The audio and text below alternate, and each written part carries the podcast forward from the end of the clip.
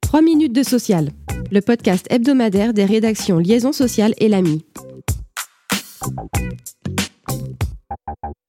Patronat et syndicats étaient sur tous les fronts cette semaine. Tout d'abord, le calendrier des concertations pour la réforme des retraites vient d'être arrêté lors d'une réunion de lancement avec le gouvernement le 5 octobre. L'objectif est d'adopter un projet de loi avant la fin de l'hiver 2023 pour une entrée en vigueur à l'été 2024. Trois cycles de concertation sont programmés. Le premier porte sur l'emploi des seniors et la prévention de l'usure professionnelle, le second sur l'équité et la justice sociale, le troisième traitera de l'équilibre du système de retraite. Le 27 septembre, la quasi-totalité des partenaires sociaux a également accepté l'invitation du ministre du Travail d'ouvrir une négociation sur le partage de la valeur. La CGT, qui s'est abstenue à ce stade, a demandé que les discussions portent aussi sur les salaires. Enfin, notons l'ouverture le 4 octobre d'une négociation européenne sur le télétravail, avec pour objectif d'aboutir à une directive en juin 2023. Également dans l'actualité cette semaine, un décret du 3 octobre vient organiser les procédures de recueil des signalements émis par les lanceurs d'alerte.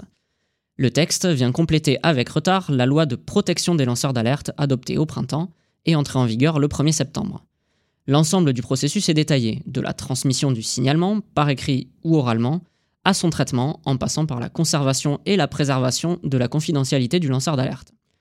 Le décret s'intéresse aux procédures internes à instaurer dans les entreprises à partir de 50 salariés et aux procédures externes devant une liste d'autorités compétentes selon le sujet à traiter. Pour rappel, le lanceur d'alerte est désormais entièrement libre de choisir entre un signalement interne à son organisation ou externe devant les autorités compétentes et ce sans ordre de priorité. Seule la divulgation au public reste conditionnée, sauf danger grave et imminent, un signalement externe préalable resté sans réponse pendant 3 ou 6 mois selon l'autorité saisie.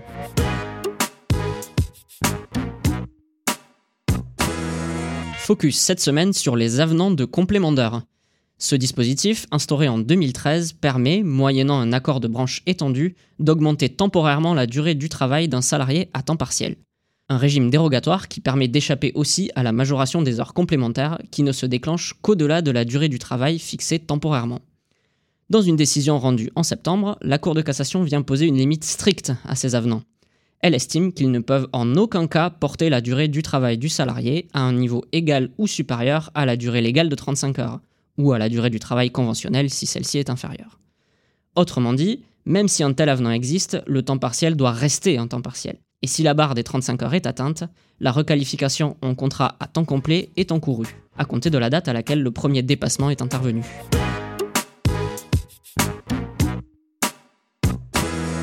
Le chiffre à retenir cette semaine est le nouveau plafond journalier des titres restaurants. Il passe de 19 à 25 euros à compter du 1er octobre. Un décret a été publié en ce sens le 30 septembre au journal officiel.